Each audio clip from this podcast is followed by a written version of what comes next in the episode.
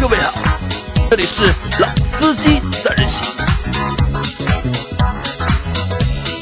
三人行必有老司机。 Hello，大家好，欢迎收听《老司机三人行》，我是杨磊。大家好，我是阿 Q。大家好，我是阿鹏。啊，今天是我们三位继续昨天的节目。对，那昨天呢，我们和大家聊了，就是如果把我们就是时光倒转，对吧？在人生的那个三个阶段，是的对吧？可能会选哪些车？那其实我觉得啊，就是昨天的那个东西啊，呃，大家只是听过就可以了，就是 也不一定一定要按我们的那个去做参考，可能因为啊每我个觉人得这的、样蛮好的呀，我觉得就。是每个人的情况都不一样嘛。但昨天的节目里面呢，其实我们我们把其实我们把我们心里的那个就是心愿单啊，就等于、因为每个人都有一个心愿单嘛，就是他想在什么时段买什么车，在什么情况买什么车，每个人其实都是有一个心愿单的，对吧？就是 YY，啊，YY 吧，就是我就是就算 YY 吧，也算一个就是人生的目标，或者是一个对就是呃，不能说人生，因为我上个星期我们刚做过这个节目，我们要把汽车这件东西要看成身外之物，对吧？不要把这个东西看得太重，它只占我们生活当中的一点点，对吧？不能把它上升到人生的目标，对吧 嗯？只是我们的一个就是小小的一个目标。对那在我们昨天的节目里面，就是大家都说了，就是在不同阶段想要什么样的车，嗯对吧？阿鹏他说他想要 smart，然后他想要三系的把宝马一系，啊、宝马一系，然后对还有三三系系的 GT GT，对吧？然后阿 Q 呢想要的是福克斯，然后敞篷 smart smart 啊敞篷的敞 smart，篷一定要敞敞篷啊，敞篷的 smart，天对吧空都是他的。嗯然后还要那个 G 幺八。呃，那对个吧？九幺八。然后我要的两个车呢，还是比较常规的车，但是在我们的真实的生活当中，就是可能是反过来的。特别是阿鹏选的那三辆车，阿鹏选的那三辆车，我们昨天都觉得就是有点诧异，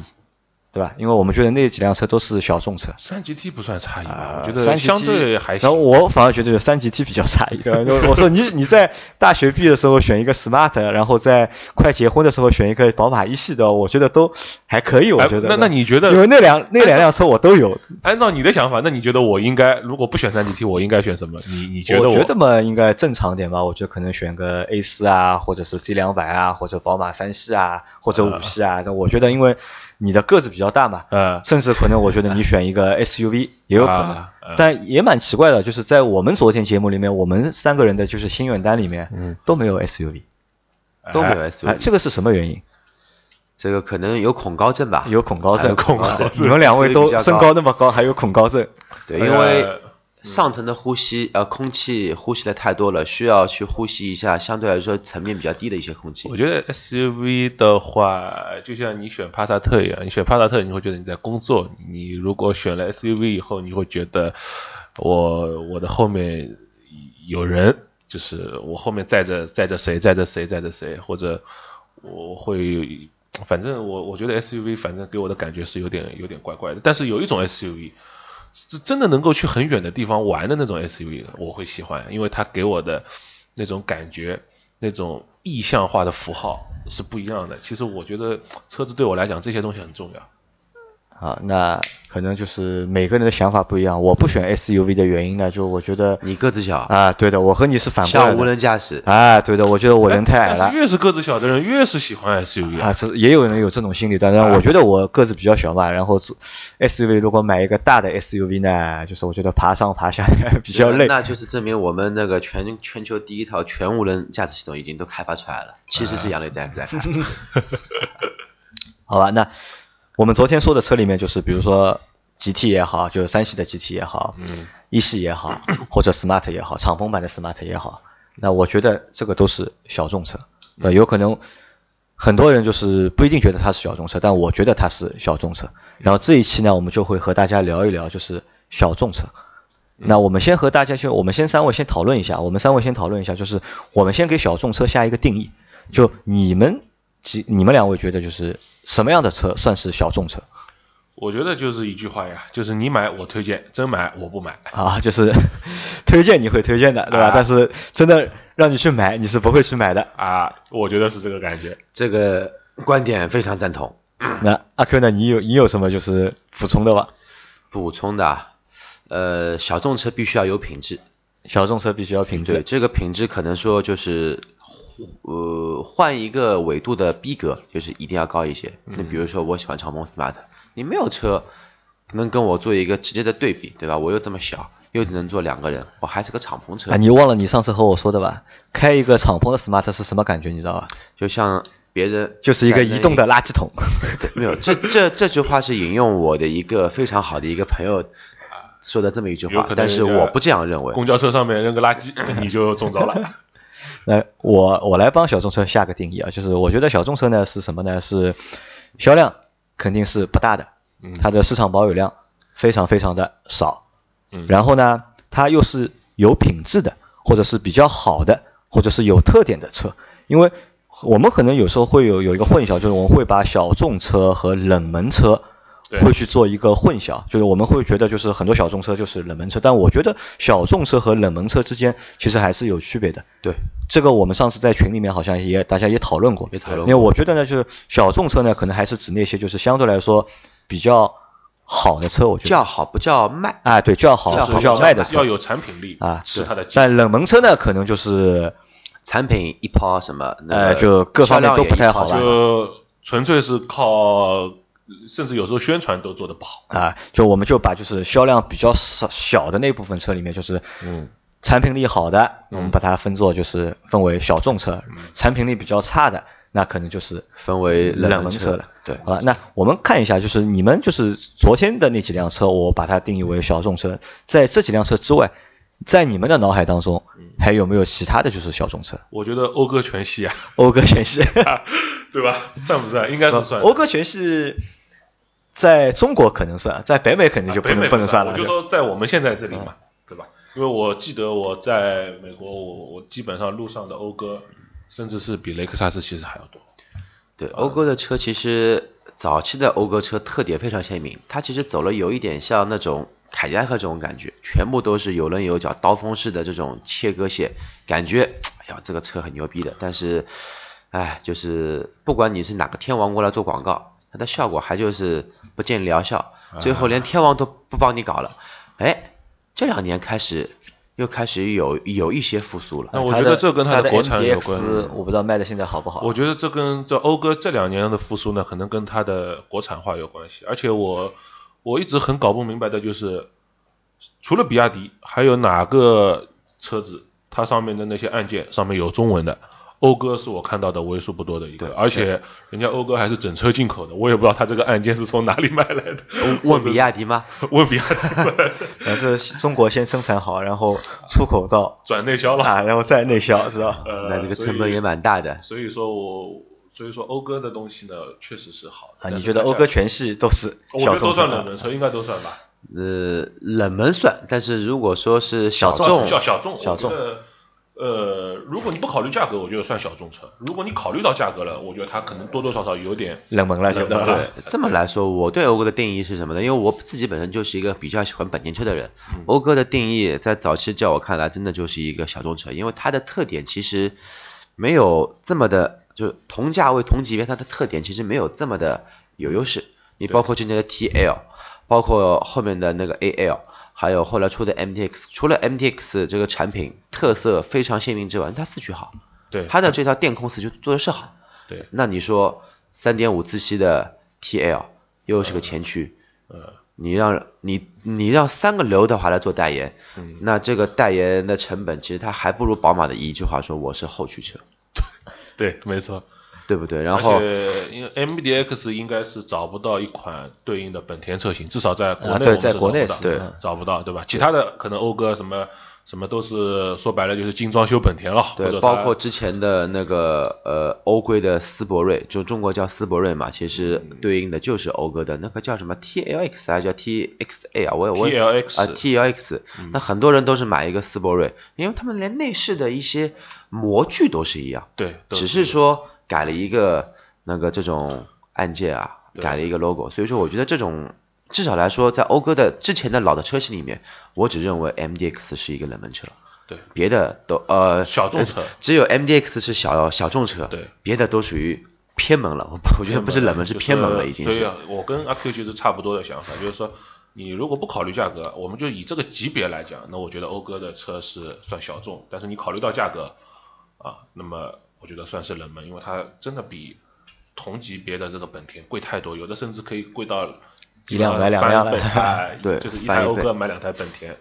那除了讴歌之外呢？那我要说，小鹏开的、阿鹏开的斯巴鲁，斯巴鲁，斯斯巴鲁我觉得也不算小众车我觉得它不算小众车斯巴鲁的话，我觉得森林人肯定不算啊，小众。嗯森林人绝对不是小众车。然后我觉那得力狮算不算呢？力狮算，那力狮 X 算小那众 XV 算不算呢？那这个也 XV 我 SUV 我看到也蛮多。呃，我觉得啊，就斯巴鲁里面，我觉得可能除了森林人以外，其他的都算小众，对，都算小众，而且其实它价格不贵的，对的啊，它价格我不告贵的诉各位听众小伙伴们，我的自己的很好的姐姐，呃，我的应该是表姐，她最近购买了一台斯巴鲁的力狮，力狮而且买了一台2.5自吸的，但是不带它的那个自动 i 嗯塞呃不带那个 i 塞的，她觉得带了 i 塞的没并没有毛用啊。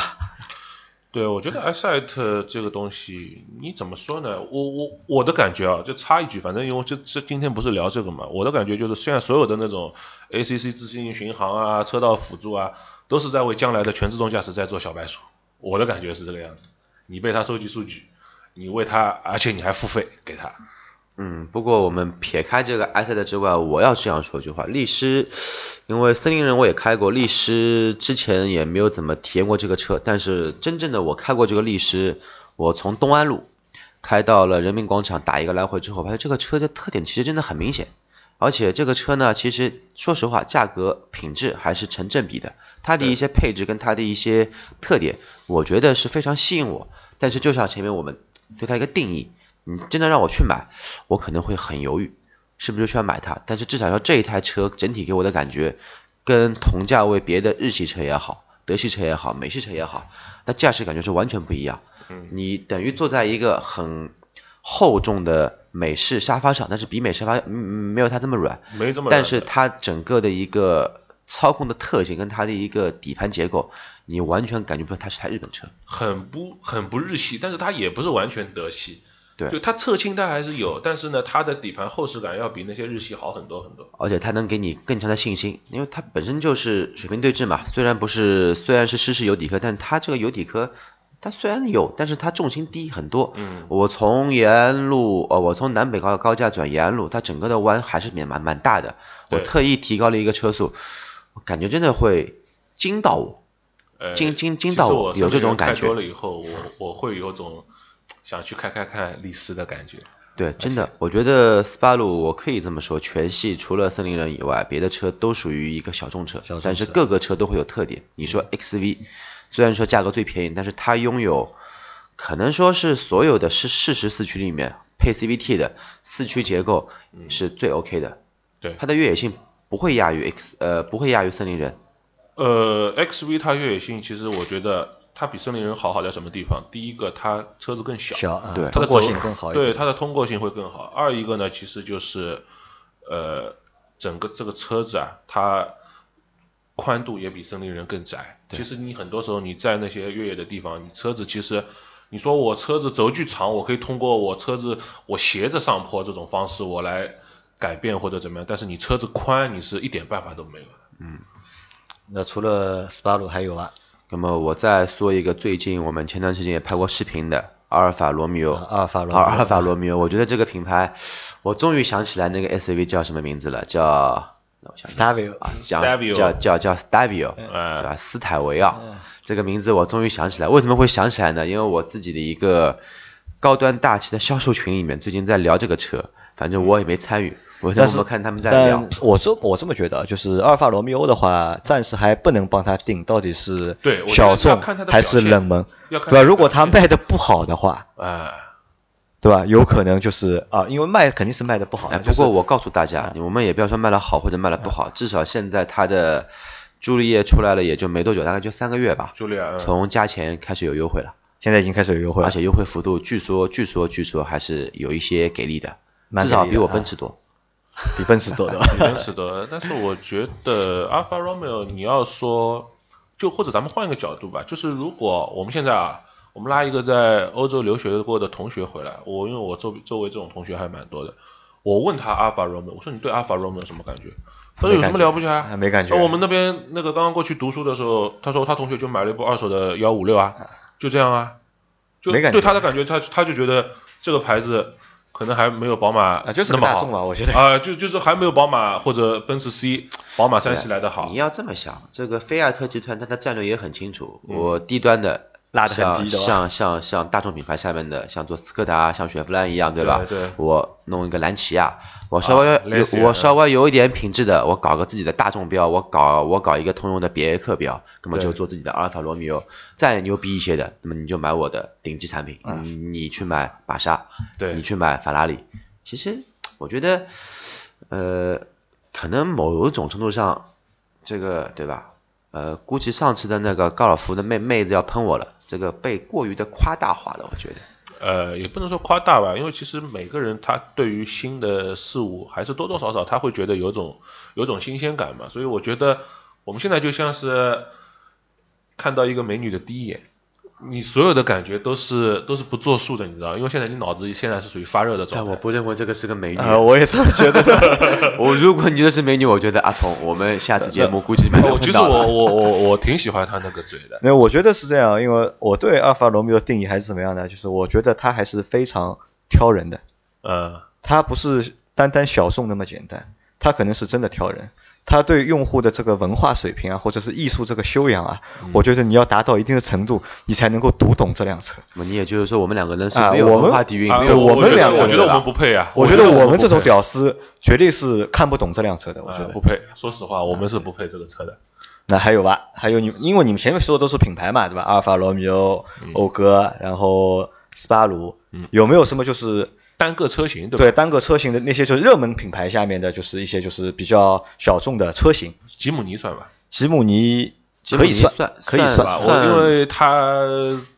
咱们真的说，就是单说越野嗯啊，其实吉姆尼是个非常变态的，而且我我认为它甚至比普拉多啊这种啊，对，我们传但统意义上你考虑过吧？吉姆尼为什么在中国算是一个小众车？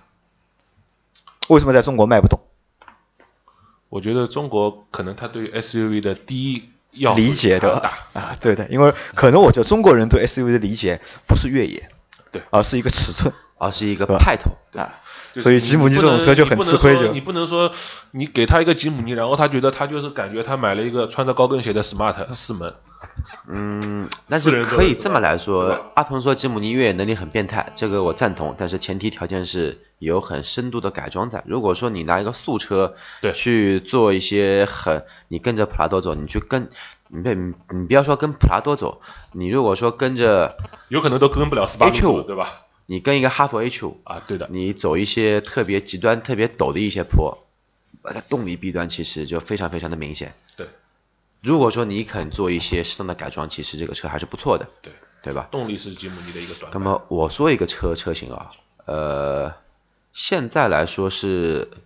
它本身它曾经很辉煌过，而且辉辉煌了很多年，在中国也是红极一时。呃，这这两年开始呢，就开始走向下坡路，退出了 C 级车的一个竞争，然后退居二线，做个 B 加级车。你也知道了，王琦那个时候看的，皇冠，对 吧？皇冠，狂，嗯，皇冠，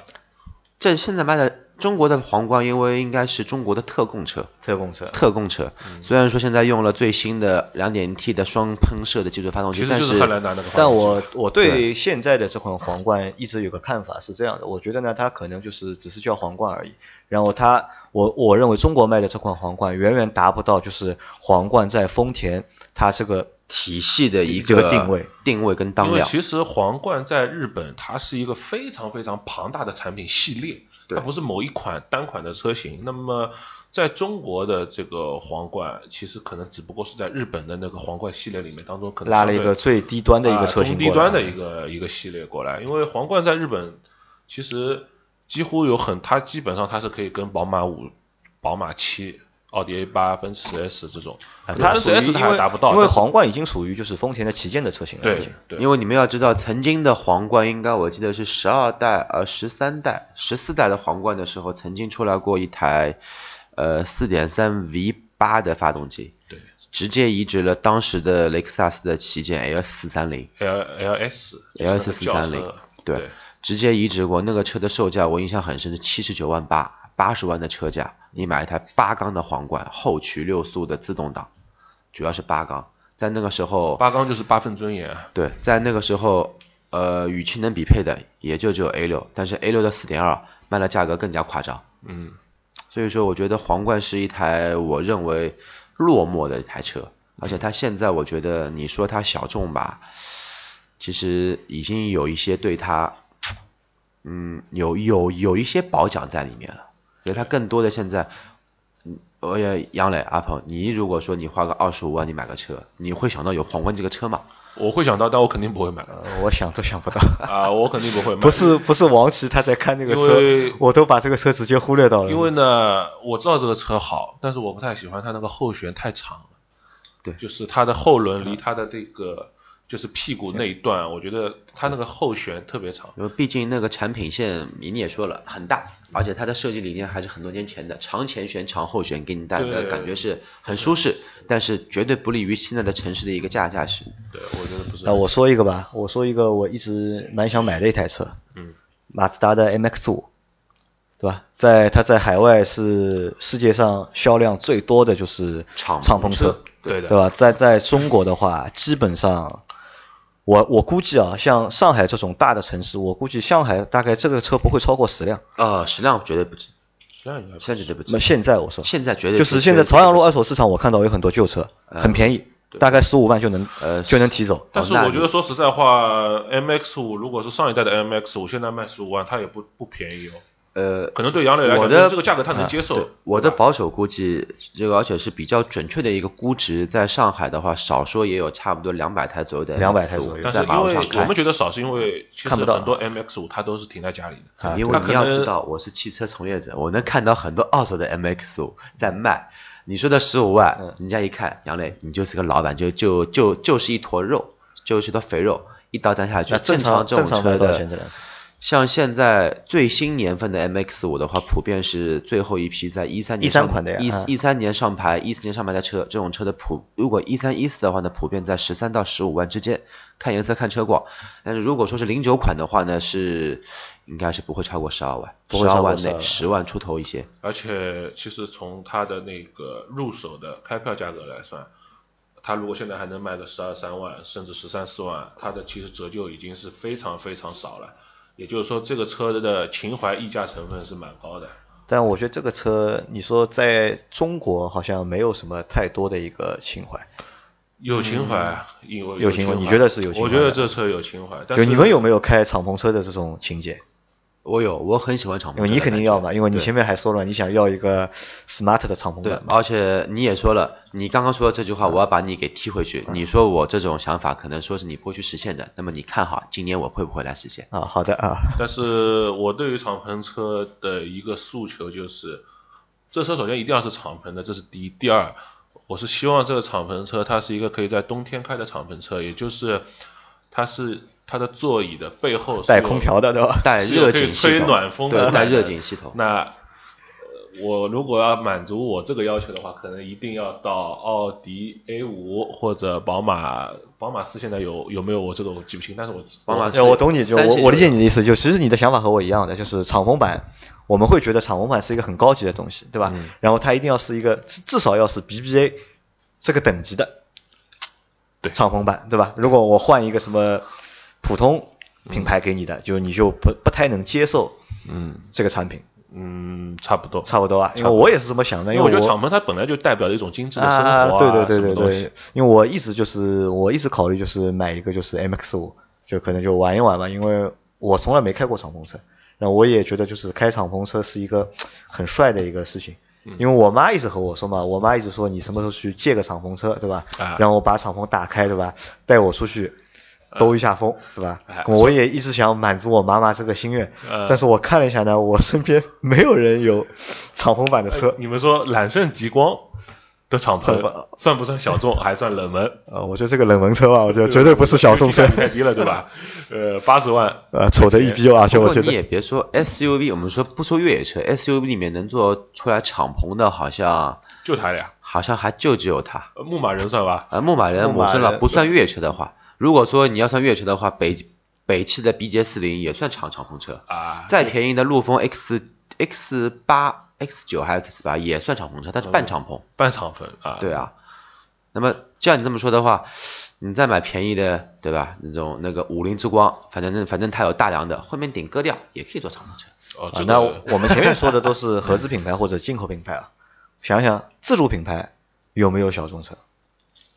我觉得你要说观致，观致啊，观致，观致我不算我自主不品觉牌得我觉得，观致其实我就算它是自主品牌，但观致因为我们都没开过这个车，然后其实我是这么认为，因为我嗯们对观致的一个看法是怎么样的，就可能觉得它是一个好东西，但谁都没开过，嗯但它又卖不动，那很有可能也是因为它不是一个好东西。呃，我觉得是这样子，就是我们如果因为像观致这种车嘛，你买它的话，一般你不可能说我为了情怀买单，我更多的其实是为了产品力买单，我是为了性价比买单。但是我觉得它的量已经决定了这个产品的性价比不会高的，因为在这个级别里面，一定是走量走的大的车，它的性价比会高，它的综合的产品能力会高对，。成本会降低嘛，量成大本会降低啊，所以我觉得观致，我觉得算是个冷门车。我也觉得它是然个后冷我，门车然后然后还有一个事情就是，现在的观致五的 SUV 大概可以打七五折，打七五折，啊，打七五折对打也没用，我觉得。我觉得也没有人对的。因为我觉得可可能是这样，因为自主品牌还是以走走量为主，在它每一款产品的设计就开发，其实都是为了就是嗯跑量，就可能会略微就是损失掉就是个性啊，或者对是我们不能接受的那一点，可能就相对来说会少一点。对，对吧？但是那我觉我得们前面就是盘点了一下，就是我们心中的一些嗯冷门车、啊，就小众车。那我们再看一下，就是为什么这些小众车我们都觉得它好，但我们迟迟没有出手去买。我觉得小众车首先一点，它一个大的问题就是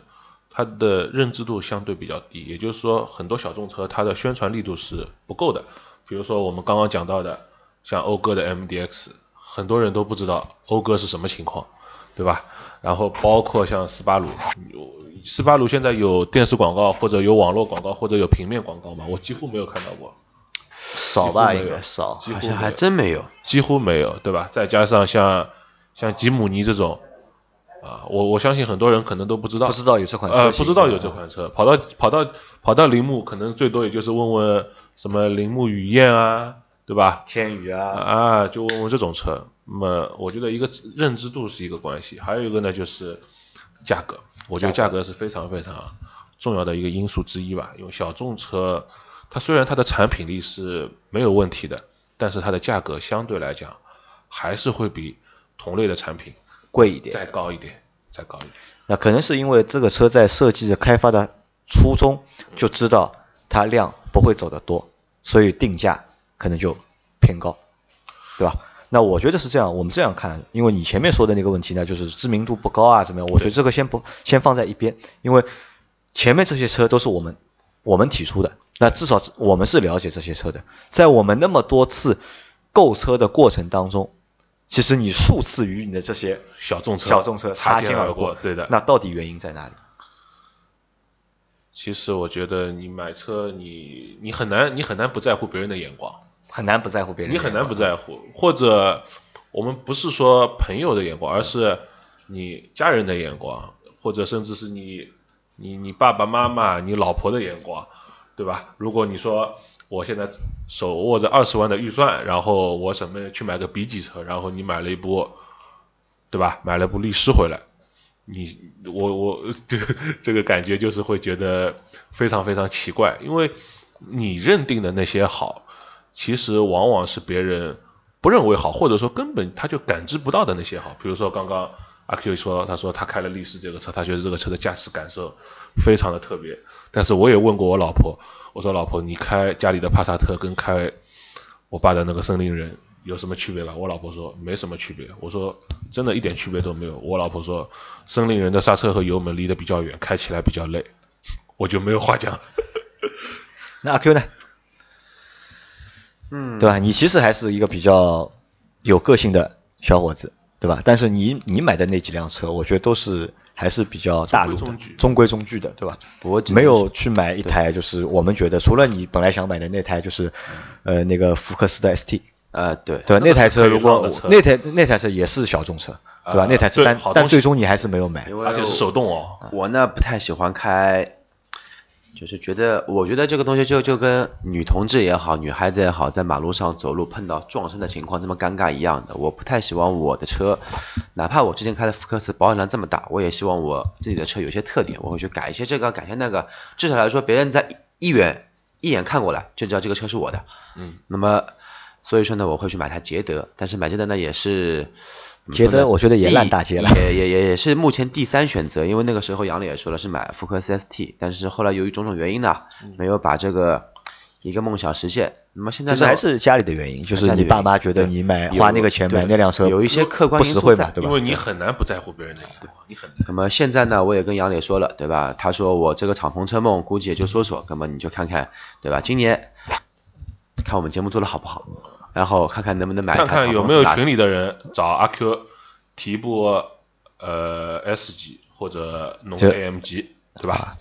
因为我觉得是这样，两位呢有很多想法，然后但我呢和你们可能不太一样，嗯因为对于我来说，你们前面说到的那些小众车，嗯，其实我都买过，对吧？ 我买过尚酷，对吧？小众啊，哎小众然后 smart，小对吧？众，小众啊，对吧？嗯一系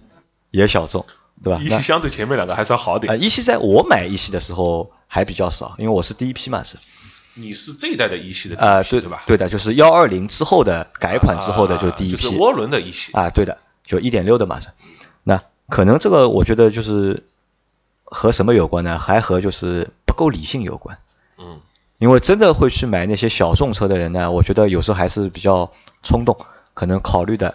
不是太多，也不会太顾忌就是别人的一个想法，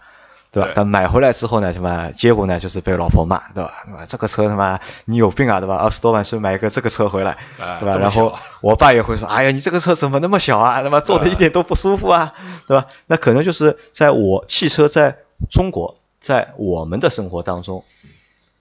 可能有时候还真的不是一个纯粹的，单单是一个就是交通工具，对，对吧？因为毕竟杨磊也说了，我们要考虑到来自各个方位、三百六十度无死角的眼光，而且这个东西我觉得会在我们选择过程中也会起到一定的因素。我就是一个很典型的例子。肯定会。好吧，那这期节目其实也没有聊出什么就是结论出来，嗯就是但我觉得是这样，就是趁年轻，对吧？有梦想就去实现一下，就是有喜欢的东西就去尝试一下，有对吧梦想那让哪它哪成为怕理就想像哪怕就像阿鹏一样的，对吧？小时候他一直喜欢帕萨特，对吧？然后长大之后他就买了一辆帕萨特，对吧？即使这个车给你的感觉没有你想象当中嗯那么好，但至少也算满足了阿鹏小时候的一个就是是呃的，心愿或者我是一娶个梦了想。我娶了女神，然后我至少现在知道女神卸了妆是什么样啊，就是这个感觉。嗯还有一个好处是什么呢？还有一个还有一点是什么呢？因为只有你开的车多了，就是小众车你去多开嘛，嗯开多了之后你才能知道，对吧？这个车为什么是小众车， 而不是一个畅销车？对，好吧，那我们这期的节目就到这里了，好的好吧？，谢谢大家，大家拜拜。拜再拜，记得加公众号。